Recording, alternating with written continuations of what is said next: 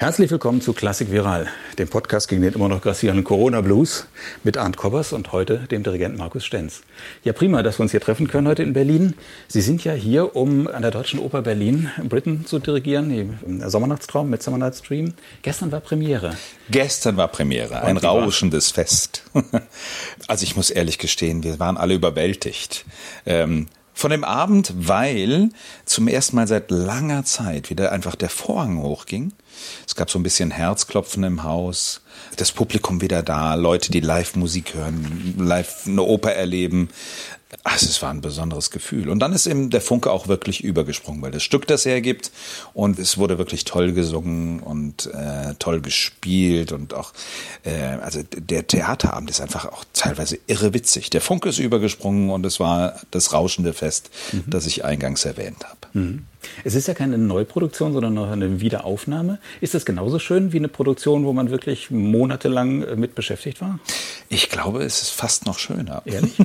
Also ich habe es jetzt an der Deutschen Oper jetzt zweimal erleben dürfen. Äh, beides mal in Britain. Das eine war eine Wiederaufnahme von äh, Tod in Venedig, Death in Venice. Und das war im Dezember 19, als die Welt noch in Ordnung war so ein bisschen. Und eben jetzt. Und ich hatte das Gefühl, als ob eine Produktion, also auch eine Neuproduktion, sich häuten kann. Also wenn da nochmal eine Probenarbeitsphase dahinter steht, also wenn es, ne, also wenn eine Wiederaufnahme sorgfältig gemacht wird, mit genügend Probenzeit, in diesem Fall gab es auch zwei, drei Umbesetzungen oder so. Äh, also die Produktion hatte sich sichtbar weiterentwickelt, gehäutet, sie wurde feinfühliger, detailreicher und es ist, äh, ja, ausgereifter, sagen wir mal. Ausgereifter, aber deswegen nicht weniger spontan. Es gab auch Rollendebüts gestern Abend. Also ein, ein ganz tolles Erlebnis, das ich nicht missen möchte. Mhm. Ich will das Interview heute oder unser Gespräch heute mal anders anlegen als normal. Man bereitet sich ja immer irgendwie vor im Internet und so. Und da bin ich auf ein Interview gestoßen, beziehungsweise einen Fragebogen, den Sie vor ungefähr einem Jahr oder einem Dreivierteljahr fürs Phonoforum ah. äh, beantwortet haben, mhm. ausgefüllt haben. Da gibt es ja diese fünf Fragen, fünf Antworten. Ja. Ihre fünf Antworten haben dann bei mir wiederum Fragen provoziert. Wie schön. Wo ich gedacht habe, das, Klasse. Äh, das machen wir Okay, mal. also jetzt 2.0, ja? genau, genau. da gibt es zum Beispiel die, ähm, die Vorgabe oder diese Frage, eine richtige Frage ist es eigentlich nicht. Ein Stück, das Sie nie wieder dirigieren wollen, aber früher dirigiert haben. Und darauf haben Sie dann geantwortet, der Freischütz, weil es mhm. eine Utopie ist, unerreichbar in der Realisation. Im Kopf des Zuhörers funktioniert die Oper perfekt, auch in meinem, aber in der Realität, Punkt, Punkt, Punkt. Jetzt frage ich mich natürlich, ist nicht jede gute Partitur und vor allem eine Orchesterpartitur eine Utopie? Die Sie als Dirigent zum Leben erwecken müssen? Nee, da muss man jetzt tatsächlich sofort differenzieren. Äh, die Frage, Stück, das ich tatsächlich ja in, in mehreren Neuproduktionen dirigiert habe, Freischütz, ist halt die bildhafte Umsetzung. Ne? Also das mhm. auf die Bühne bringen einer Opernpartitur. Und was Sie jetzt gerade angesprochen haben, war ja diese Tatsache, dass eine Partitur zunächst mal eine Notation ist. Und es kann gut sein, dass wenn man fantasievoll genug ist, dass man auch diese Notation perfekt im Kopf sich vorstellen kann und deshalb nie von der Realität äh, berührt werden möchte. Bei dieser Antwort ziele ich speziell darauf ab, dass ich äh, in der konkreten Umsetzung der Freischützpartitur, also in dem Moment, wo man sie auf die Bühne bringt, so viel mehr Fragezeichen auftun, als, als man überhaupt sich vorstellen kann. Und auf der anderen Seite, in dem Moment, wo man mit der Musik alleine ist, also auch durchaus mit einer Aufnahme oder vielleicht mit einer konzertanten Aufführung, ist man dazu in der Lage, sich die dazugehörenden Bilder, also Wolfsschlucht und so weiter. Also ich glaube, dass die Wolfsschlucht, also das größte Grauen im, im eigenen Kopf, viel leichter zu bauen ist als die Festlegung eines Regisseurs, mhm. äh, der sagt, okay, für mich sieht das Grauen so aus, dann sagen alle Leute, was, für dich ist das Grauen, das für mich. Also dahin zielte die, äh, diese Antwort und ich, ich, ich würde das auch weiterhin unterschreiben. Also dieses mhm. Stück ist, es, also man nähert sich dem und man möchte so gerne, äh, dass es funktioniert, weil die Musik so bewegend ist oder so anrührend oder so brachial mhm. und, und so viele Möglichkeiten hat. Aber das heißt, wie ich richtig verstanden, konzertant funktioniert es aus Ihrer Sicht?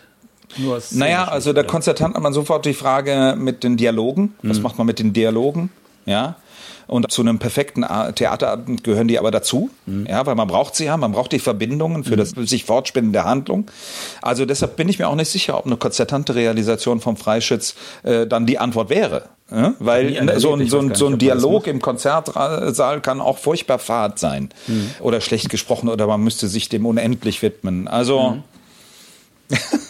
Aber ist denn der Freischütz die einzige Oper oder ist das jetzt das eklatanteste Beispiel? Ja, man musste sich ja für diese fünf Fragen musste ich mich mhm. ja musste ich mir als mhm. rauspicken. Ich weiß nicht, ob ich das sozusagen äh, dann im Sinne einer, einer in Anführungsstrichen cleveren Antwort dann einfach nur äh, nee, aber gibt's, darauf gibt's mehrere, gibt's mehrere Oper, wo Sie, wo, Sie, wo Sie szenisch irgendwie Probleme mit haben oder vom, vom Plot her, wo Sie sagen, eigentlich funktioniert das nicht auf so einer Opernbühne? Nee, also da finde ich tatsächlich den Freischütz herausragend, mhm. weil er, also er hat zum einen diese Dialogschwierigkeit, dass bei jeder szenischen Realisierung man darauf angewiesen ist, dass man entweder eine neue Dialogfassung herstellt oder sich zu den alten so verhält, dass sie kompakt genug sind für das heutige Publikum.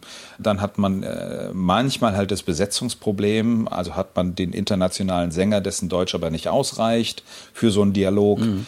Äh, das ist dasselbe wie so ein bisschen wie, wie bei Fidelio.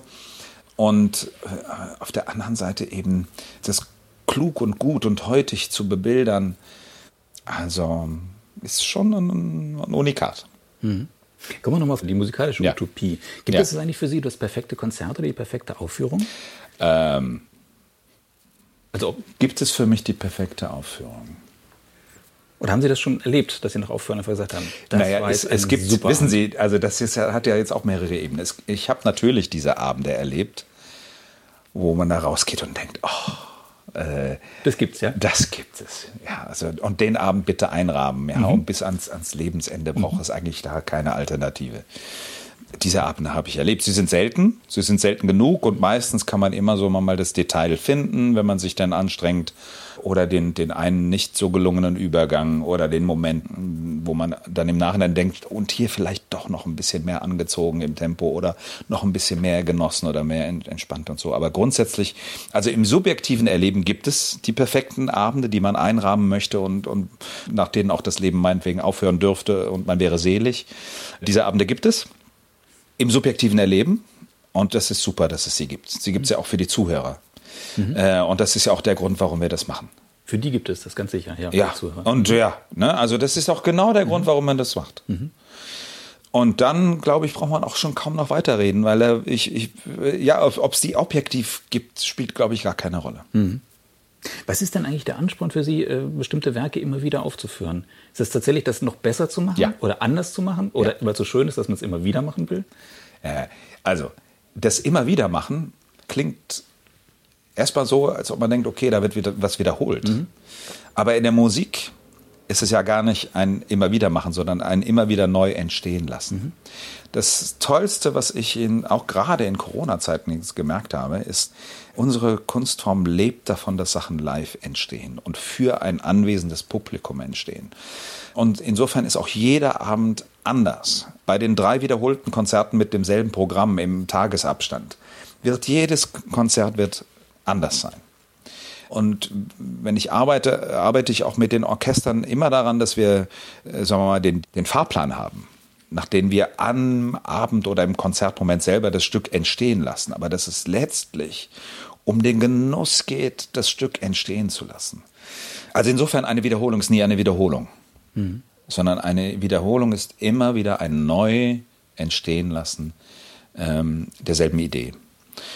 Und da ist dann auch schon die Antwort auf Ihre Frage. Was reizt einen daran? Sachen wiederzuerleben, dann ist es dann, dass man nicht die Sache erlebt, wiedererlebt, sondern den Entstehungsprozess wiedererlebt.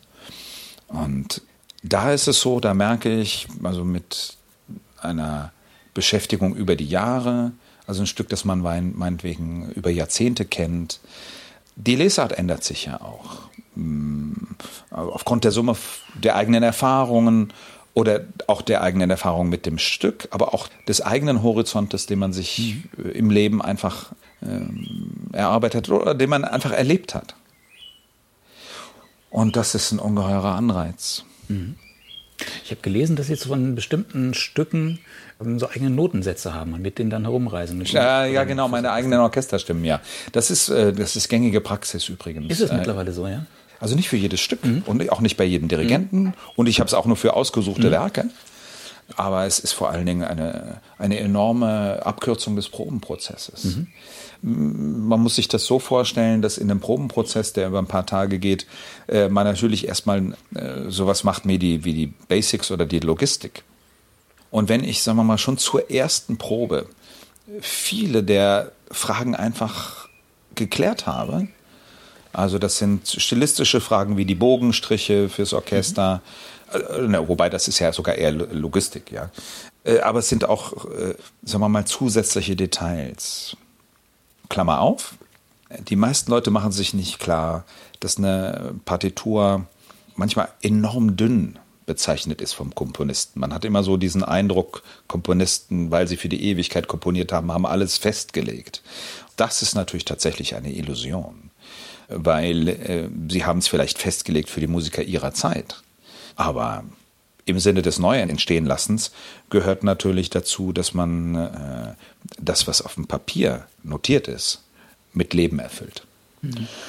Und auf dem Papier, das ist ja schon die erste Übersetzung. Die Idee ist im Kopf des Komponisten oder im Empfinden des Komponisten und dann ist sie notiert. Und genau wie jeder Schauspieler aus einem Text was Lebendiges macht, macht der Musiker aus einem notierten Text was musikalisch Lebendiges. Und da ist die Notation teilweise sehr dünn. Und dann können wir als Dirigenten eben mm, bestimmte äh, Vortragsbezeichnungen, ne, kleine Crescendo hier, bisschen anziehen da und so weiter, können wir in den Stimmen mhm. schon so notieren, dass ab der ersten Probe da keine Zwischenfrage mehr gestellt werden muss. Mhm. Und das heißt, man beschäftigt sich erheblich früher mit dem Wesentlichen. Aber es gibt ja viele Dirigenten, die sagen, ähm, wenn man, wenn sie ein, ein, Werk, das sie auch sehr oft gedirigiert haben und das sie sehr gut kennen, dass sie trotzdem immer wieder in die, in die, in die Noten, aber auch in die Originale irgendwie reinschauen und immer mhm. wieder von, von, von neuem, von null das immer noch aufbauen. Richtig. Aber das tun sie ja in dem Moment dann nicht, weil sie ja schon viele Sachen da notiert haben, wo sie einfach sagen, die liegen für mich einmal fest. Nein, wir sind ja dann vielleicht an demselben Punkt, an dem der Komponist auch ist. Also auch was von mir dann drin steht, ist ja keine Festlegung. Mhm. Ist ja immer noch dünn. Mhm. Ja. Da ist ja immer noch nicht das, das, das, das Diminuendo, es steht da, aber wie es empfunden wird, ja, und wie es genau passiert. Mhm. Ähm, und, ähm, und selbstverständlich passe ich an. Also wenn ich mich weiterentwickle, entwickelt sich auch mein Stimmensatz weiter, mit dem ich, mit dem ich reise. Es geht nie um das Runterbeten eines bereits Erprobten, mhm. ja, sondern es geht immer darum, dass Sachen neu entstehen. Mhm. Und ähm, äh, sozusagen als Service des Hauses komme ich dann schon mit einer vorbereiteten, nicht nur meiner vorbereiteten Partitur, sondern auch vorbereiteten Stimmensätzen, wo ganz viele logistische Fragen oder Fragen, die in den Proben üblicherweise auftauchen, einfach schon geklärt sind. Mhm. Hat so ein Orchester einen großen Anteil an der Interpretation? Äh, aber natürlich. Äh, ein Orchester hat sowas wie einen Grundklang. Die meisten Orchester haben auch ihre Stärken oder ihre Schwächen. Und im Sinne des Neuentstehenlassens geht es immer darum, dass die Musik, also die Idee der Komposition mit den anwesenden Musikern neu gebaut wird. Vielleicht nochmal so eine plakative Frage, was mögen Sie denn eigentlich am Dirigieren? Der, äh, am Dirigieren finde ich, äh, also, was mag ich am Dirigieren? Es ist der Moment. Also ich bin Momentkünstler, ne? Mhm. dazu stehe ich. Und teilweise sind die, die Stunden allein zu Hause mit der Partitur, die sind auch, ähm, also sind auch schön, aber diesen Moment der Aufführung, da sitzen Leute auf der Bühne und die kommunizieren mit dem Publikum. Und es entsteht die, äh, diese tolle Situation, dass ich mittendrin bin, weil ich ja auch auslösen. Ich kann ja die Aufführung ja im Moment noch beeinflussen. Mhm. Also ich bin ja nicht der Trainer, der draußen steht, sondern wäre eher der, der Spielertrainer. Ja? Also ich bin mittendrin in einer Aufführung, die ich selber gestalten kann und ich kann sie äh, anlegen in den Proben, aber dann im Moment erleben, zusammen mit den Musikern und dann auch zusammen dafür sorgen, dass der Funke überspringt. Also dieses Einswerden mit dem Raum und der Musik, boah, das ist mhm. toll. Mhm. Und es ist auch noch viel frei nach den Proben, auch ja. nach der Generalprobe. Bei meinen Aufführungen schon. Äh, sehr zum Leidwesen äh, von Musikern, die, die das eher so gerne parametermäßig mhm. festgelegt hätten. Erlebt man häufig im angelsächsischen Raum. Ja, du musst mir einfach nur sagen, höher, schneller, früher, weiter oder sowas. Äh, also das ist mir immer ganz wichtig, dass das ist wie so eine Wundertüte, ja. Also bei allen Hausaufgaben, die man gemacht hat und bei allem dem, was man in den Proben gepuzzelt und detailliert und so weiter. Also ich bin da schon manchmal sehr, sehr detailverliebt. Bei allem, was man festgelegt hat, vorher, im Vorfeld, es zählt der Moment der Aufführung. Mhm. Ich habe gelesen, Ihr Vater war Chorleiter und Organist. War denn nicht die Kirchenmusik da vorgezeichnet als Weg? Das ist ein Teil von meinem Setup. Ja, also natürlich erinnere ich die äh, Messias-Aufführungen und dann, ne, wenn, wenn ich dann so Pauke gespielt habe oder sowas und das miterlebt habe. Meine Mutter hat dann mitgesungen, sehr begeistert mitgesungen im Alt. Das sind prägende Erlebnisse, aber das ist eins von den, äh, nicht aber, das ist eins von den Geschichten, die mich geprägt haben. Mhm. Und Sie haben doch direkt Dirigieren studiert, ne? Sie haben kein ja. Instrument studiert. Gut, man muss ja. natürlich Klavier nebenbei machen oder so. Ja, ja, aber ich habe schon äh, Klavier geübt in, mhm. der, in der Kindheit und Jugend und habe dann aber als 18-Jähriger einfach direkt gedacht, also nur am Instrument ist mir zu wenig. Mhm. Im Sinne von dem, was ich eben beschrieben habe. Also mittendrin sein, mhm. mit Leuten, für Leute Musik machen und mö möglichst viele Leute. Dann hat mir Jazz natürlich auch geprägt. Ich hatte eine ganz leidenschaftliche Beschäftigung mit äh, äh, als Heranwachsender äh, mit Big Band Musik. Äh, also ich bin überzeugt davon. Also alles, was man an Gehörbildung braucht, äh, brauchte, auch für das Dirigierstudium und auch jetzt in meinem Beruf, habe ich alles abgehandelt, indem ich halt mal die Jazz-Akkorde der Big Band setze. Klavier und dann immer, und was spielen die da eigentlich genau und wie ist das mit 11, 12, 13, 15, 17 und so weiter, den, den Akkorden, was spielt da eigentlich wer und so. Das habe ich gemacht. Also diese Idee, dass viele Leute auf der Bühne sind und die dann aber für die Anwesenden in dem Saal Musik machen, das hat mich geprägt. Mhm. Kommen wir nochmal auf den Fragebogen hier vom vom Phonophon ja, zurück. Okay. Der ist, ist, ganz schön nützlich, oder? ja. da, da, ist eine Frage drin oder ein ja, ähm, Statement hier. Das letzte Musikerlebnis, das Sie umgehauen hat. Ja. Und da haben Sie geantwortet, das Brahms Hamoll Trio. Mhm. Und haben auch geschrieben, jedes Mal, wenn ich es höre oder zu Hause, wenn ich es zu Hause spiele, Covid-Zeiten, Kammerzeiten, erlebe ich Gänsehaut, die nicht veräppt. Das heißt zum einen, also Sie machen tatsächlich auch Kammermusik zu Hause? Also das war das Geschenk vom Lockdown. Ich glaube nicht, dass ich es gemacht hätte. Aha. Ich habe äh, eine Tochter, die hat dieses Jahr äh, Abitur gemacht. Die äh, studiert inzwischen an der Frankfurter Musikhochschule oder beginnt dort, ist, war schon Jungstudentin, beginnt dort äh, ihr Studium. Und wäre ich reisend, auf, ne, also ganz normal, einfach meinem Beruf nachgegangen, hätte ich nie diese intensive Zeit gehabt zu Hause und dann hätten meine pianistischen Fähigkeiten äh, nie gereicht, um das H-Dur-Trio vielleicht nochmal zu spielen.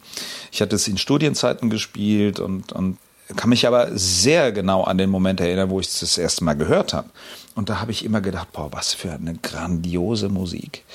Und da gibt es diesen unglaublich enthusiastischen Aufschwung mit einer Quintole, die er da äh, komponiert hat im zweiten Thema das war so ein Moment, wo man denkt, wo kommt das jetzt her? Also wo man anfängt, Kreativität anzubeten. Das, ach, also da hatte ich beim Hören Gänsehaut und dann beim selber Spielen in Studienzeiten Gänsehaut und so weiter. Und ich hätte, glaube ich, nicht diesen Moment wieder als Ausführender erlebt, hätte es nicht diesen Lockdown gegeben bei Covid. Und dann traf es sich, dass just zu dem Zeitpunkt meine Tochter so weit war am Cello, dass man das gut äh, angehen konnte. Und dann gab es eine Geigerin.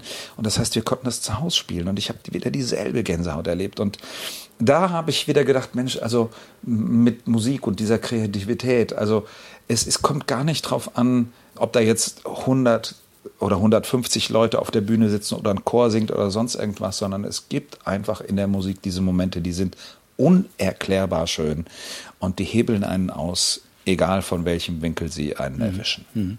Und Sie brauchen noch nicht den großen Klang, den breiten Orchesterklang, um Gänsehaut zu kriegen? Bestes Beispiel eben, mhm. das Brahms-Trio. Ja, mhm. es, äh, es, manchmal passiert es im Kleinen. Manchmal ist es solch, also eine Note, die perfekt getimt im richtigen Klang, im richtigen Moment erscheint. Gänsehautmomente sind bei mir nicht vom Schalldruck abhängig.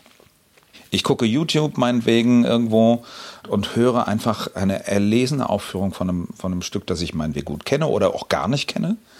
Und YouTube läuft auf 10% Lautstärke oder sowas äh, und kann natürlich überhaupt gar keine CD-Qualität oder mhm. sowas auch nur im entferntesten anbieten. Aber plötzlich ist der eine gut gelungene Übergang oder das, also das Timing spielt für mich eine, eine wirklich große Rolle oder die Art und Weise, wie sich Klänge aufaddieren.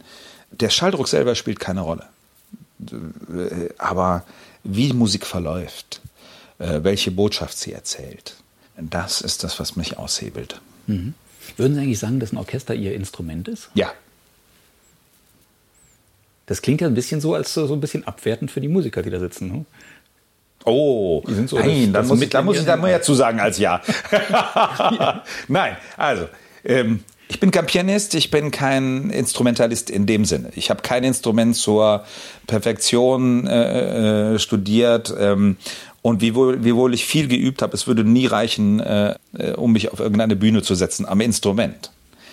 Aber ich weiß, wie man einem Orchester die Klänge entlockt, mhm. äh, die ein Publikum erreichen. Und da liegt auch mein größtes Talent. Also ich habe einfach diese Art von Gehör, die in einen Orchesterklang reinhören kann und weiß, welche, welche Stellen ich verstärken muss und äh, welche, welche anderen Sachen zurücktreten müssen, damit eine Musik sich aufs Schönste entfaltet. Ich kann Sänger tragen im Orchestergraben.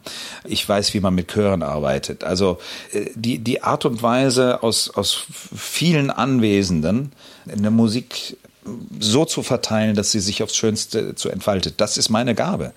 Also, und wenn das meine Gabe ist, dann ist auch das Orchester mein Instrument. Aber also ich liebe jeden, mit dem ich Musik mhm. machen kann. Ja, also das ist, ja, also diese Komponente Abwertung muss man da unbedingt rausnehmen. Okay, ja. Sie ich kann ja nicht ohne, ja. Mhm. Also das ist ja. Ach. Und das Schönste ist übrigens auch, das, das bin ich, also inzwischen äh, seit mehreren Jahren nicht mehr, aber ich bin oft ge früher gefragt worden, ne? so old school, ja, was ist eigentlich mit dem Dirigenten, der halt Tyrann ist, ja, und so weiter. Haben die nicht mehr Erfolg oder keine Ahnung? Und ähm, ich finde es ja immer dann am tollsten, wenn man in der Situation ähm, die Leute, die mit einem das Stück aufführen, dazu kriegt, dass sie von sich aus geben. Mhm. Und ich habe das immer so erlebt, indem man das anträgert oder indem man das verstärkt, dass das dann die schönere Aufführung ist als die erzwungene Aufführung. Mhm. Und trotzdem ist da natürlich ein Machtgefälle da. Ne? Die, die, die geben sich selbst ein in dem Rahmen, den sie vorgeben. Ansonsten gibt es ein Problem. Ne? Ja, aber es ist, ist es nicht eher die Ergänzung? Ja, also ich Im meine, sagen wir mal, stimmt, ja. ist es also, äh, mhm.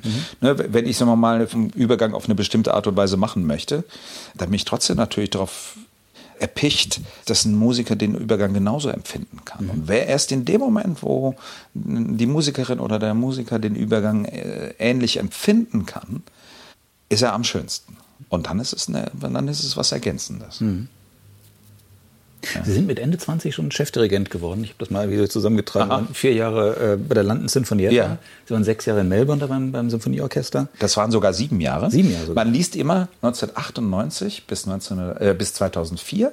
Aber da die Konzertspielzeiten in Australien auf der Südhalbkugel Ah, einhergehen mit, mhm. den Jahr, mit den Kalenderjahren, mhm. waren das insgesamt sieben ah, Jahre und es waren tolle Jahre. Ja, ja. Hm, das hat sich alles ein bisschen überschnitten. Da waren Sie im Gürznig-Orchester in Köln, bei der ja. Oper in Köln für elf Jahre, dann sieben Jahre noch in Hilversum in, in Holland da beim Rundfunk Sinfonieorchester. Und seit 2019 haben Sie kein eigenes, eigen, in Anführungsstriche, eigenes Orchester mehr. Braucht man das nicht, so ein eigenes Instrument oder möchte man nicht sowas haben? Ähm, also da schlagen zwei Seelen in meiner Brust. Ich war jetzt in Covid-Zeiten sehr froh darüber, dass ich nicht irgendwie in Verantwortung war, weil also ich gucke mit größter Bewunderung auf äh, die Leute, die dann in verantwortungsvoller Position äh, ein Kreativitätsfeuerwerk abgebrannt haben und doch Projekte gefunden haben, die man machen kann und so weiter. Es muss die richtige Plattform natürlich sein. Und also das, was man, äh, was ich sagen konnte in Köln, habe ich gesagt, sowohl in der Oper als auch beim, beim Orchester.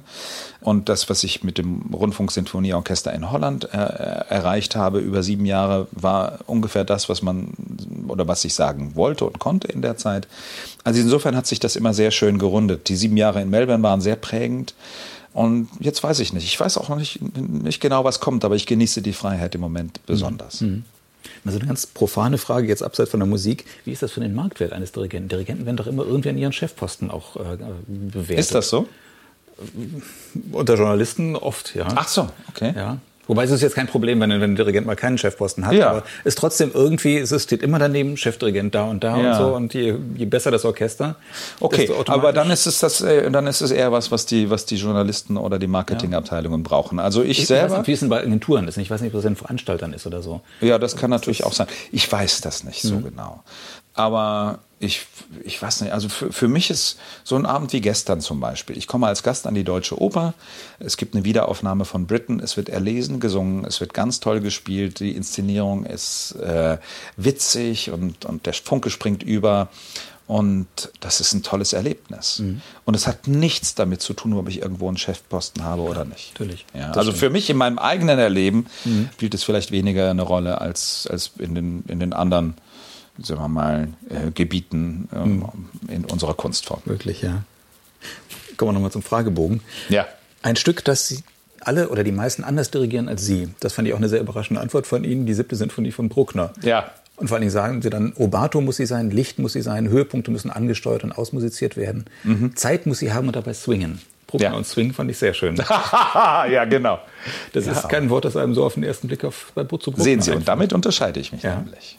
Ich habe viele Aufführungen erlebt, bei denen man Bruckner als Architekten erforscht. Also jemand, der Kathedralen baut, jemand, der Blöcke macht, also jemand, der, sagen wir mal, in, in Stufen denkt, ne, Stufendynamik und so. Und, ähm, und es hat mich immer weniger berührt als das, was ich mir vielleicht vorgestellt habe bei Bruckner. Und dann habe ich irgendwann habe ich angefangen äh, bei Bruckner, also mich von den Geistern der Vergangenheit zu lösen und äh, mir zu erlauben, die Musik innerlich swingen zu lassen. Und dann habe ich aber gemerkt, dass ich damit gegen, sagen wir mal, Aufführungsmuster innerhalb der Orchester äh, andirigiere oder anlaufe. Ja, weil auch Orchestermusiker sind bei Bruckner eigentlich gewöhnt, terrassenartig zu denken und terrassenartig abzuliefern. Und dann war da immer so dieses Phänomen, ja, Bruckner ist Orgel. Also muss, man müsste doch, ne, ähnlich wie bei den Registern in der Orgel bei Orchester, okay, da wechselt die Instrumentation, aber innerhalb der, ne, eines bestimmten Blockes und so. Und dann habe ich mir erlaubt, also Bruckner viel mehr Robato zu denken, wie vielleicht es, äh, na, es gibt diese frühen Aufnahmen äh, oder früheren Aufnahmen, also Fortwängler-Aufnahmen, das ist grandios. Also wieder äh, mit einem un, unheimlichen Gefühl für, wo man Gas gibt und wo man, wo man der Musik die Zeit gibt, die sie braucht. Also wie frei der Bruckner gedacht hat, das war unglaublich, ja. Und und da ist es wirklich so, erst über die Jahre hinweg habe ich mir immer mehr erlaubt, Bruckner freier zu denken. Es ist ein Prozess und ich weiß auch noch nicht, wo der, wo der hinführt, aber ich genieße es unheimlich, dass man die Bruckner Musik eben auch zum Swingen bringt. Mhm. Also dass sie, dass es sowas gibt wie, wie äh, Schwerpunkte und angesteuerte Schwerpunkte. Und es ist, mir geht es gar nicht darum, dass man fast dogmatisch so ein, ein Swingen aus alter Musik dann überträgt, okay, wenn es, wenn die Musik in der alten Musik so ges, ges, äh, äh, mit so viel Swing gespielt wurde, ne, wie man das jetzt inzwischen zum Glück sehr häufig hört, ne, bei den Interpretationen der, der großen Beethoven-Sinfonien oder auch Haydn, Mozart und so weiter. Ne, also wenn man das weiterdenkt sondern die lange Linie, ne, die ja dann in der Musik mal das, das Swingen in kürzeren rhetorischen Einheiten abgelöst hat. Natürlich gibt es die Bruckner, aber trotzdem, also sowohl die großen Bögen zu spannen, als auch so ein bisschen Musik swingen lassen. Also ich finde es ungeheuer faszinierend und mhm. ich glaube auch, dass ich mich da gerade bei Bruckner unterscheide von vielen mhm. Kollegen. Nähert sich Ihr Bruckner dann auch Ihrer Sichtweise dann auch dem, dem Maler so ein bisschen an dem Freigeist? Ich meine, Sie haben ja nun äh, viel mhm. Maler, die ganzen Symphonien mit dem Gürzenich-Orchester aufgenommen. Ja. Sie haben auch mal gesagt, Sie sind Malerianer durch Ja, bin durch. ich auch durch und durch, ja, ja. ja sind ja. Sie denn auch äh, Brucknerianer oder sind Sie auf dem Weg dahin? Früher hieß es immer, das schließt sich aus, ne? Tja, da können Sie mal sehen. also, ich, äh, Bruckner ist äh, für mich ein, ein viel mehr noch zu entdeckender Komponist. Bin sozusagen über Maler an Bruckner geraten und würde aber, sag mal, die Freiheit, die ich höre, wenn man wenn man Maler am Klavier hört. Es gibt zum Glück ja diese ähm, Welte Mignon-Rollen, die er selber eingespielt hat. Und dass ein Komponist mit seiner eigenen Musik so frei umgeht, also sie so aus dem Moment heraus spielt, das war für mich ein einschneidendes mhm. Erlebnis. Mhm. Und ähm, diese Freiheit im Denken auf Bruckner zu übertragen, das ist das, was mich äh, fasziniert und da gibt es noch viel zu entdecken. Es gibt keine Mitschnitte von Bruckner, ne? oder kenne ich die nur nicht? Ja, weiß wahrscheinlich ein bisschen Mitschnitte von mir? Nee, von Bruckner. Nein, von Bruckner selbst, Nein. wo Bruckner äh, gespielt hat. Äh, das gibt's nicht, ne? Da nee, ist er zu früh gestorben. ich glaube, es ist zu früh. Es gibt, also von, äh, von Wagner gibt es ja noch was, von Brahms gibt es ja noch was. Aber Bruckner Wer weiß, weiß wie Bruckner selbst äh, improvisiert hat. Naja, ich meine, das ist ja immer das, das, das Paradoxon. Ja, man, auf der einen Seite weiß man, wie genial das war, wenn Bruckner sich an die Orgel gesetzt hat und selber improvisiert hat, ja. Und auf der anderen Seite möchte man ihn, was, was die Aufführung seiner Sinfonien angeht, möchte man ihn einmauern. Ja, und bitte, bitte schön, Herr Stenz, halten Sie doch mal das Tempo stabil. Und oh, ja, und ich, und ich denke, naja, dass die Musik möchte irgendwo hin, ja. Und dann möchte, und dann, wenn sie dann da ist, möchte sie da verweilen und möchte mhm. sich Zeit lassen. Und dann, ach ja. Vor kurzem ist eine CD erschienen, oder ist mhm. es letztes Jahr schon gewesen, mhm. im Bruckner 4 aus der Wange, wo mein erster Impuls dann auch war. Bruckner 7. achso, die 7, die siebte? Ja. Ah, okay. Die siebte aus. Dann, die ist äh, in Stavanger erschienen. Und ich weiß nicht, ob ich in meiner Antwort da auch Bruckner. Nee, nee, haben Sie die siebte gesagt. Habe ich gesagt, ja? Ja, genau. Okay, ich habe mich da nicht verhauen. Nee. Okay, nee, stimmt, genau. das ist auch unten, da habe ich mich vertan. Hier ja, okay. Steht auch drunter die, die, die siebte Sinfonie ja. ist. Ja, das war das letzte Projekt vor Covid. Ja, das ja. war, da durfte man noch mit großem Orchester mhm. und in den richtigen Abständen, also in den kammermusikalischen Abständen auf der Bühne sitzen. Ja, also äh, mein, mein erster Impuls dann war, äh, braucht wirklich die Welt jetzt noch einen Bruckner und dann noch aus Stavanger, was wirklich kein Weltklasseorchester ist, ist ein gutes Orchester, aber, mhm. aber so wie Sie das schildern und Ihre Sicht zu Bruckner, ich kenne leider die Einspielung nicht. Ja, das nie gehört, das lässt sich ja nachholen. Ja, also, also sie klingt äh, anders als andere prognostizieren? Würde ich sagen, ja. Mhm. Würde ich sagen. Also ich sage mal so, ich bin weit davon entfernt, ähm, mir vorzustellen, dass man mit einer ein Bruckner-Einspielung jetzt irgendwelches Neuland betritt. Irgendwo gibt es dann bestimmt noch die schnellere oder die langsamere oder die im vierten Satz brillantere oder die wo, wo, wo, ne, sowas. Aber ich halte das Gesamtpaket, das wir da gezaubert haben, doch für sehr überzeugend. Mhm.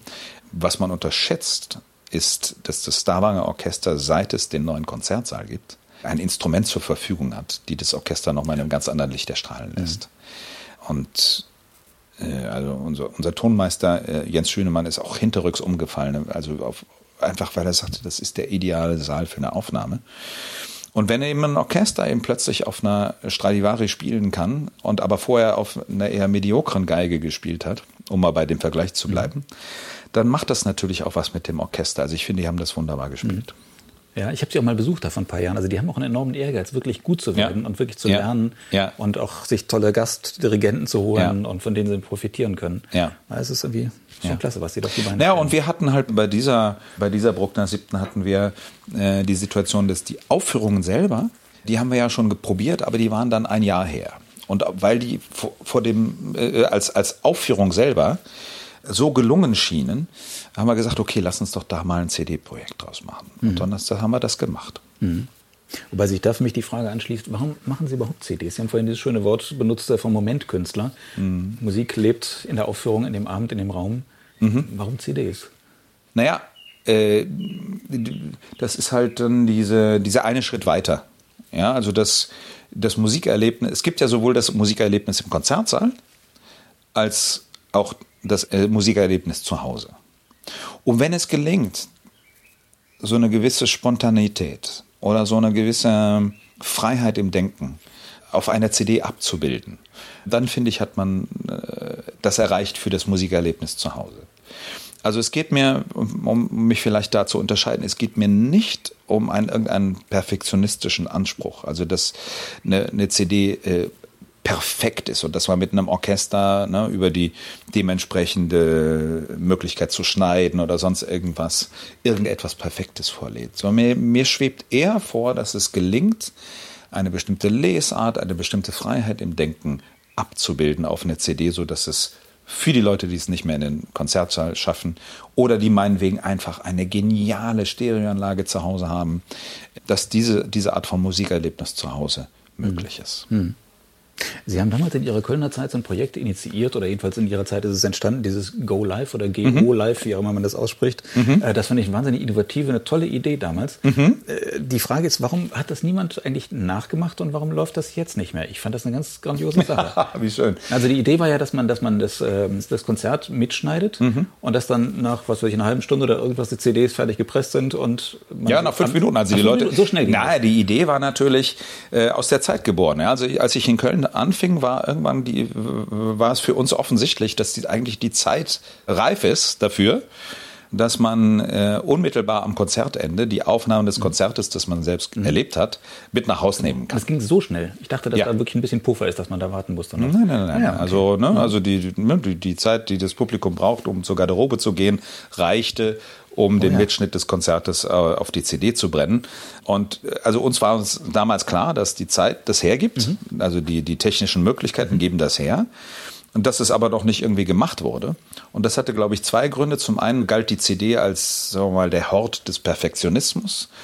Und sowohl ja, also der Musiker musste die, die Hürde überwinden, dass er sagte, oh, eventuell wird dann auch mein äh, vielleicht nicht so gelungener Moment auf einer CD wieder raus, äh, rausgegeben. Mhm. Äh, und das andere ne, von Publikumsseite, ja, also dass man eben wirklich weiß, auf dieser CD, die ich jetzt kaufe, äh, sind auch eben die Huster und so. Aber ähm, ich muss sagen, Geo Live, Gürze dich Orchester Live oder Go Live, äh, weil wir eben das riskieren, mhm. äh, live zu goen. Mhm. Go Live hat eigentlich mit dem Gürzenich Orchester den idealen Partner gehabt. Das Orchester versteht sich als Momentorchester. Das ist eben ein Orchester, das genauso die Opernaufführungen in Köln spielt wie die Sinfoniekonzerte. Die Sinfoniekonzerte werden dreimal wiederholt. Das Sonntagskonzert, das Montagskonzert, das Dienstagskonzert. Äh, alle Konzerte sind anders. Alle Opernaufführungen sind anders. Teilweise ist es ja auch im Repertoire so, dass äh, das Orchester in anderen Konstellationen die Repertoireaufführungen spielt. Und das Orchester ist ein Orchester, das sich mit einem Selbstverständnis auf die Bühne setzt und sagt, okay, bei uns passiert was, kann was passieren, aber es passiert auch was. Und ähm, deshalb kam da vieles zusammen. Also der, der Zeitpunkt war reif für diese Idee und man war sich künstlerisch einig, dass man mehr damit gewinnt, wenn man ungefiltert eine CD am Ende des Konzertes rausgibt, mhm. Und es ist ja auch dann nur ein, ein kleiner Kreis, ja. Mhm. Warum hat sie das nicht durchgesetzt? Ich finde das wirklich überzeugend. Sowas als Souvenir und als Erinnerung und wirklich, dass man dieses Erlebnis nochmal nach. Ja, das weiß ich nicht. Ich meine, wir haben es ja gemacht. Also mhm. für, für, für, für mich war es wunderbar. Mhm. Ja. Und ob das jetzt andere Leute äh, nicht so interessiert hat oder die sich nicht machen wollten. Also viele Orchester nehmen diese Hürde nicht, dass sie sagen, okay, auch der ungefilterte, äh, also der verkackte Sinfoniesatz, wenn Sie so wollen, mhm. wird, wird verkauft. Mhm. Ja. Vielleicht war auch die Zeit damals noch nicht reif für dieses ungefiltert oder dieses authentische. Also heutzutage passiert es ja. Ich glaube auch, das ist auch ein Grund, warum Sie, wenn Sie sagen, warum hat es sich nicht durchgesetzt? Es wurde relativ schnell dann möglich über die Live-Streams. Mhm. Ähnliches zu machen. Digital Concert Hall. Digital Concert ja, Hall und so weiter. Ne? Das ist mhm. dasselbe. Ne? Also sagen wir mal, es gab einfach diesen kurzen mhm. Zeitraum mhm. zwischen der Marktreife von Digital Streams mhm. und der Möglichkeit, CDs direkt rauszugeben. Und da haben wir reingepasst. Mhm. Ja, viele Leute heben ja auch die Programmhefte auf, so, so als Erinnerung ja. für den Abend. Ja. Da wäre natürlich eine CD ist ja im Grunde auch so eine Erinnerung. Ne? Ja, das ist so, richtig. So, so ein Streaming, das ist ja. irgendwo, das ist nichts ja, ne, also es ist, aber das war auch mhm. tatsächlich genau das. Wir haben ja dann als Künstler haben wir das ja auch immer so gemacht. Also unsere Gastsolisten waren auch immer so beeindruckt, auch die Gastdirigenten. Wir haben uns ja alle dann ins Foyer gesetzt. Und diese CD ist auch signiert. Ne, das heißt, äh, was weiß ich, diese ungefähr ähm, acht bis zehn Prozent der, der Konzertbesucher, die dann die äh, CD mitgenommen haben nach Hause, oder sagen wir mal eher so sechs bis zehn Prozent ne, waren es meistens. Die fanden das dann immer ganz toll, wenn auch der Künstler dann noch unterschrieben hatte und so weiter. Also dieser Souvenirgedanke. Also das mhm. ist für denjenigen, der das Konzert besucht hat. Das ist was, was ich wie, man, man ist in den Alpen, man hat irgendeinen Berg bestiegen und dann kauft man die Postkarte. Und dann ist ja in dem Moment, wo man selber die Postkarte sieht, hat man das gesamte Erlebnis wieder. Für denjenigen, der nur die Postkarte äh, sieht, okay, das ist eine Postkarte. Ja, ja aber mhm. für denjenigen, der es selbst erlebt hat, das gesamte Erlebnis kommt wieder. Mhm. Kommen wir nochmal aufs Phonoforum, die fünf Fragen, fünf Antworten. Ja. Das, das letzte hier, für uns hier das vorletzte, ein Stück, dessen Erfolg Sie nie verstanden haben. Und da antworten Sie die große C-Dur-Sinfonie von Schubert. Ja. Jetzt ähm, und sagen hier, erklären Sie mir bitte dieses Werk, ich liebe Schubert, aber dieses Stück dreht sich im Kreis. Jetzt will ich gar nicht über Schubert und dieses, dieses Stück sprechen, das wäre auch eine spannende Sache. Aber äh, die grundsätzliche Frage, darf man so ein Genie wie Schubert kritisieren? Darf man. Und vor allem auch so ein kanonisches Werk nicht gut finden? Ja, darf man. Das finde ich beachtlich, weil ich das Gefühl habe, in der klassischen Musik ist es sehr oft so, es ist nicht eine Frage des Geschmacks, das gefällt mir, gefällt mir nicht, sondern irgendwo so eine, so eine Qualität irgendwie. Das ist ein großes Werk, das mhm. ist ein mhm. großer Meister, mhm. der ist ein Held und das wird mhm. immer gespielt mhm. und das ist ein Kleinmeister und wie auch immer. Aber es geht nicht darum, toller Komponist, aber gefällt mir nicht oder wie auch immer. Oder das ist ein nicht so tolles Werk. Ja, ich weiß es nicht. Also äh, ich, mir kommt in den Sinn, also ich habe verschiedentlich jetzt mit jungen Dirigenten gearbeitet, in Masterclasses, Dirigentinnen, Dirigenten in Masterclasses gearbeitet. Und das Erste, ähm, was man verlieren muss, ist der Respekt vor der alten Musik, weil vor lauter Respekt kann man kein Bein mehr vor den anderen tun. Also wenn man nur in Ehrfurcht erstarrt vor den kanonischen Werken, hat man schon verloren.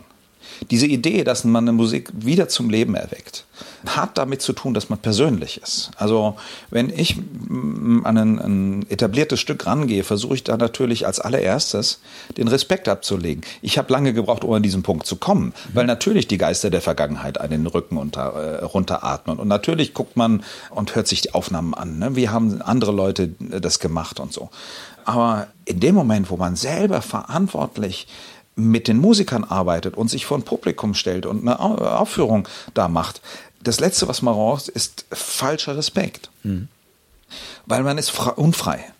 Man mhm. kommt gar nicht an den Punkt, wo man eine Idee 100% mit jeder Faser vertreten kann, weil die Hälfte der Fasern noch eingemauert sind in dem Respekt vielleicht ist es, soll man sagen, diese Haltung, die mich dann auch so, das, das so empfinden lässt. Also ich erlaube mir bei Stücken von etablierten Komponisten zu sagen, und das Stück ist nicht für mich, aber das Stück ist für mich. Und mhm. das Stück, mh, hm, mhm. ja. Das finde ich gut. Ja. Aber ich glaube, es trauen sich relativ wenige Leute, wenn man so das Gefühl hat. In der Popmusik ist es völlig anders. Ja. Da gibt es natürlich auch mittlerweile schon auch so, so einen Kanon von Leuten, Aha. die man einfach irgendwie toll findet, sei es ja, ja. Beatles oder ja. Sting oder sonst wie, wo alle die ein bisschen unangreifbar sind und trotzdem gefällt mir, gefällt mir nicht. In der Klassik ist es selten. Und hier muss, da, bestimmte Dinge muss man einfach gut Ich finden, glaube, wenn Sie, da möchte ich eine Lanze brechen für, für alle Künstler. Ich glaube, wenn Sie bei Künstlern mal nachfragen würden, die haben alle ihre Lieblingsstücke und Stücke, die sie, so wo sagt, sie sagen, da komme ich nicht mit so, ne? klar oder das werde ich nie wieder Aufführung mhm. oder sonst irgendwas. Ne? Sonst, mhm. sonst würde genau. ja auch die Frage gar nicht aufgekommen genau. sein. Das haben wir alle. Mhm. Da sind wir alle irgendwie authentisch. Und wir, ne, Shakespeare, know thyself. Ja. Also du Aber kommst. Man sagt es nicht nach außen, ne? Ein bisschen. Das ist vielleicht eher so eine interne Geschichte. Ah, ich weiß nicht, das glaube ich ist fast eher so eine Geschichte von äh, Old School. Ja. Also man hat in der Vergangenheit tatsächlich so gedacht, also mhm. gerade mit Erscheinen von CDs, ja, und mit dem, mit dem, ne, also letztes Jahrhundert, ne, wo dann plötzlich war ganz klar, und wir brauchen unbedingt die, den, den, den Kanon der Musik und so weiter. Und dann, ne, also diese Tatsache, dass man diese Komponisten so auf diese, in diesen Status getan hat, unantastbar und so weiter. Aber da, da sind wir zum Glück, vielleicht auch, weil es so viele unterschiedliche Lesarten inzwischen gegeben hat, mhm. sind wir, äh, glaube ich, zwei, drei Schritte weiter. Mhm. Erste Frage in diesem Fragebogen, und dann sind wir jetzt auch durch, ist ja ein Stück, das Ihnen viel bedeutet, das aber viel zu wenig bekannt ist. Und da sagen Sie die Faustszenen von Schumann. Oh, ja. Aber auch da will ich jetzt nicht auf den Schumann eingehen. Ich merke schon, Sie holen am liebsten groß ausholen. Stenz formuliert schon den Gedanken, ja, wie er erlesen eine Werbung für die, für die Faustszenen machen kann, sondern, also, dann sagen Sie. Aber sonst wird unser, unser Interview zu lang oder unser Gespräch hier zu lang. Was mich jetzt erstaunt an dem ganzen Fragebogen, wenn ich diese fünf, fünf Antworten hier sehe, dass kein einziges Mal Musik aus dem 20. Jahrhundert von heute auftaucht. Aha, ich ja. dachte ja eigentlich, dass Ihr Herz besonders eben für 20. bis 21. Jahrhundert schlägt. Ja. Und das taucht hier gar nicht auf. Ist das reiner Zufall? Ergab sich das irgendwie so? Ja, Ändert ich, sich das ein bisschen bei Ihnen? Nein. Sie haben nun sehr viel, sehr viel 20. Jahrhundert gemacht, sehr viele Uraufführungen gemacht. Ja, äh, wie sage ich das jetzt? Hm, meine Hauptmotivation bei Musikmachen ist Entdecken, ist Neugier. Deshalb gehe ich mit dieser Grundneugier an die zeitgenössischen Partituren. Ich gehe aber mit derselben Grundneugier an die klassischen Partituren, an die etablierten Partituren. Und ich glaube, hm, was mich so ein bisschen ausmacht, ist, dass ich es schaffe, neueste Partituren so zu musizieren, als ob es sie immer schon gäbe. Also mit einer Freiheit im Denken, mit einer Kreativität, mit aller Erfahrung, die ich habe. Und dass ich es schaffe, bei meiner Beschäftigung mit den etablierten Partituren die Neugier mitzubringen, die ich erlebt habe, wenn ich neue Partituren mache. Mhm. Und ja, ich bin wahrscheinlich mh, mm, ein sehr großer Traditionalist und bin aber aufgrund meiner Grundneugier immer dazu in der Lage, die, den Creative Genius, also den, den kreativen Funken äh, sofort zu sehen, der bei den unter uns lebenden Komponisten gerade stattfindet. Mhm. Und was mich bei diesen Partitur natürlich am meisten fasziniert, ist, dass die von, von Komponistinnen und Komponisten geschrieben sind, die unter uns leben. Die finden den, die, die Musik der Zeit. Mhm. Es kann sein, dass diese Fragen einfach so grundsätzlich war, dass ich einfach mich bei Stücken aufgehalten habe, die mich seit äh, Jahrzehnten begleiten. Mhm. Das kann sein. Ich weiß, also das kriege ich jetzt nicht genau äh, erklärt, mhm. mhm. aber Ihre Beobachtung ist richtig. Mhm. Wie, wie, ist das, wenn Sie es gerade schon sagen, mit den Komponisten, mit lebenden Komponisten auch zusammenzuarbeiten? Ja, das ist so befreiend. Sie es? können sich das gar nicht vorstellen. Ja, das ist ja nämlich jetzt gerade meine Ab und nicht da weniger Freiheit? Oh, doch, da sitzt nein, doch da jemand, der sich das nein, ausgedacht hat und Ihnen genau nein, sagen kann, so stelle ich mir das vor. Nein, weil die lebenden Komponisten, äh, ähm, die geben mir die Antwort für, für dieses Paradoxon. Und zwar die Notwendigkeit, eine Idee zu Papier zu bringen. Und ich habe halt gesehen, wie, wie jeder Komponist darum ringt, für die Idee die beste Notation zu finden. Und wie oft einfach eine Notation manchmal schon eine Idee konterkariert oder ungeschickt notiert oder sowas. Ich habe natürlich auch die Fehlversuche gesehen, mhm. ja. Und habe einfach, das meine ich mit Befreiung, ich habe erlebt, wie bei allen Möglichkeiten, die man heutzutage hat, also eine, eine, Notation, alle Parameter zu geben, ja, also von der Spielanweisung über die Dynamik, ähm, über die Abstimmung mit anderen, äh, anderen Instrumenten, mit der Idee von Hauptstimme, Nebenstimme und so weiter. Also ich habe die Suche der Komponisten erlebt, wie sie ihre Idee möglichst auf so zu Papier bringen, dass sie nicht missverständlich gelesen werden kann. Und deshalb habe ich auch die Grenzen erlebt.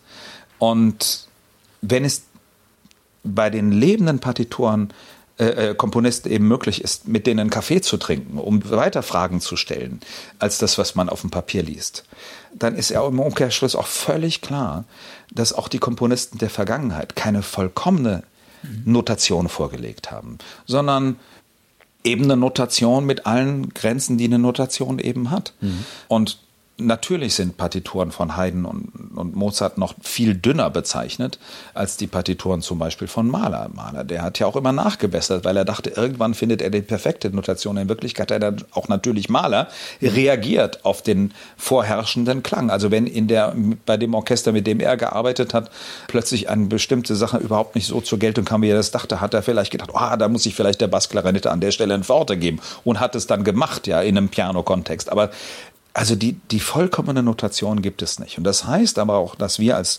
Aufführende nie äh, von der Pflicht entbunden sind, die Idee hinter der Notation zu, äh, äh, zu erforschen und zu betrachten. Und da hilft natürlich eine Grundneugier.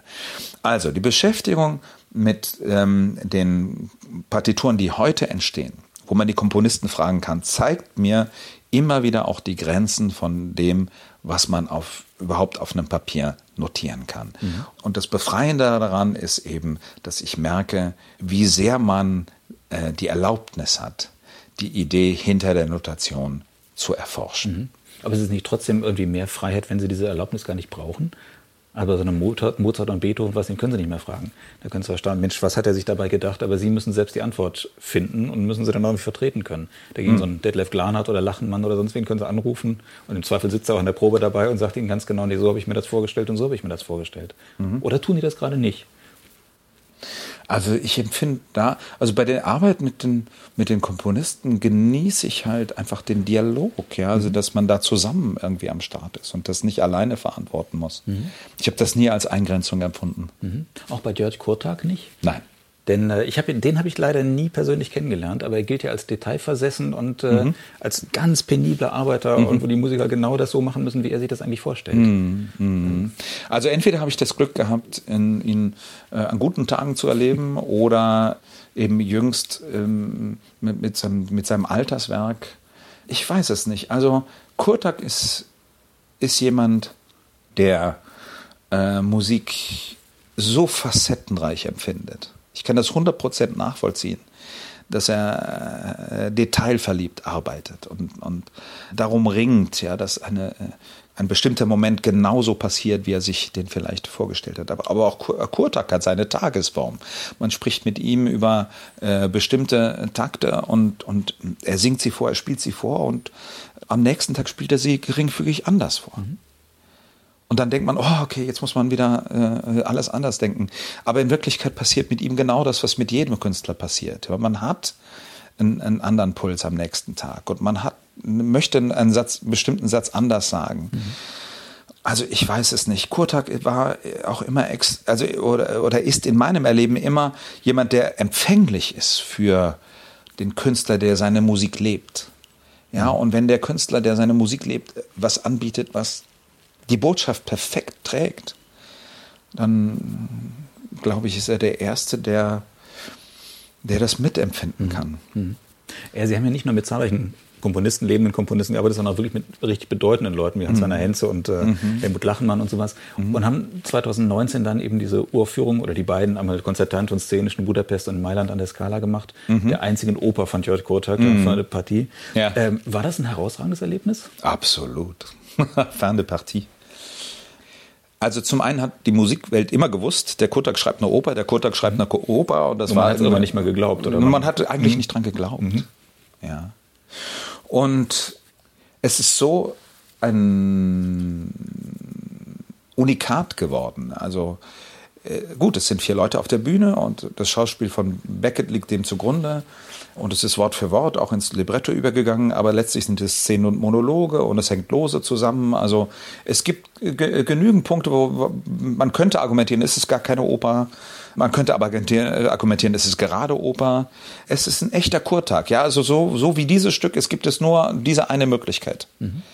Und das macht ja auch die kurtagsche Musik aus, ja, dass er nicht so ist wie. Mhm.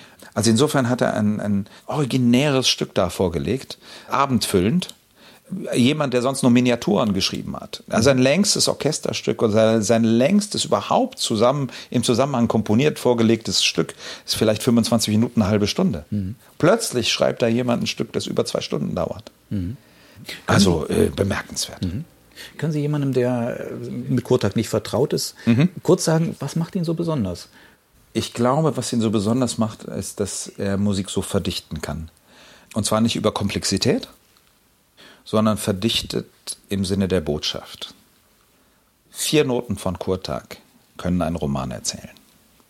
Und das sorgt sofort für äh, Aufhorchen bei den Kollegen, natürlich sowieso, aber auch in dem Moment, wo man anwesend ist im Saal. Kurtags Musik entfaltet auch das volle Faszinosum eigentlich eher, wenn man im Saal selber ist. Diese ganzen Raummusiken, also diese Klavierkonzert, äh, quasi una Fantasia, wo die Musiker im Raum sind, ist magisch im Raum, aber kaum zu bändigen für eine YouTube-Stream. Mhm. Einfach unmöglich. Ja? Mhm. Und da, da, es ist ein Mysterium in seinen Noten, das ihn so äh, unvergleichlich macht. Mhm.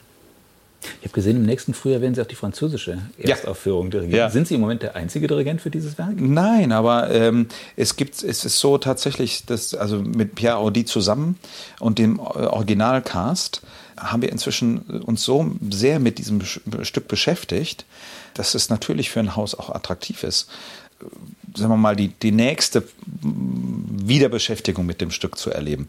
Also wir haben echt viel Zeit mit dem Stück verbracht und auch mit Kurtag verbracht. Mhm. Und, und diese Aufführung wird dadurch eben gerade nicht unlebendig, sondern sie wird noch lebendiger. Mhm.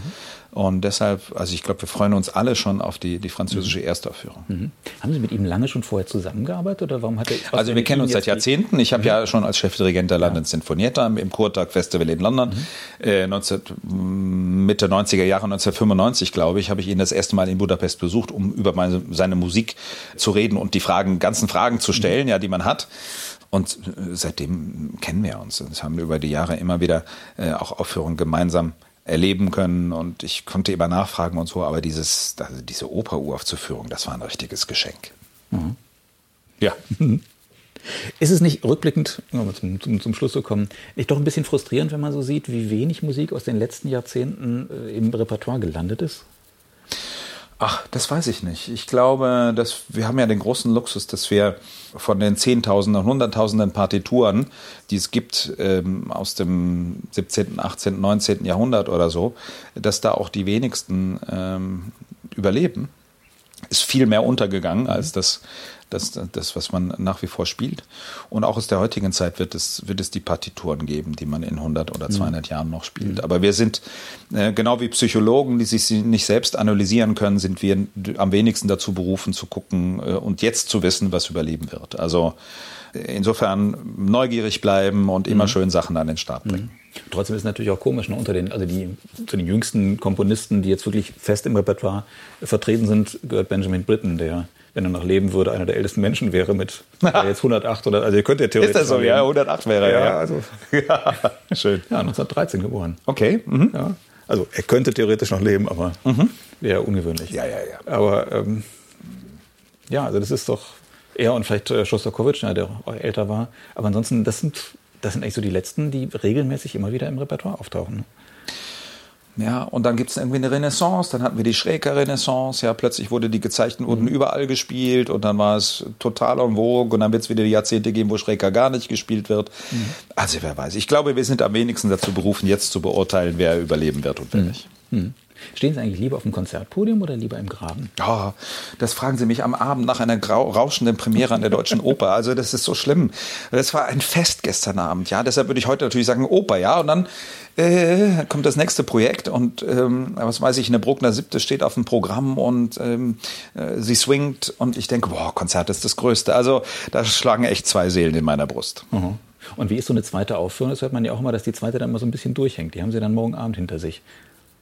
Oder also, das, das, kann ich mir schlechterdings jetzt ne? nicht vorstellen. Also ich würde nicht sagen, dass sie durchhängt, aber dass die Gefahr irgendwie eher da ist. Ne? Man ist so voller Adrenalin bei der Premiere und bei der zweiten ist es dann so ein bisschen weg.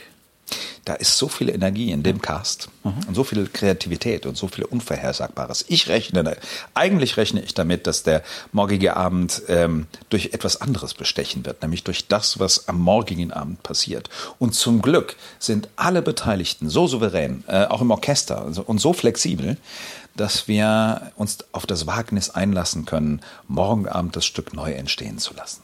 Oh ja.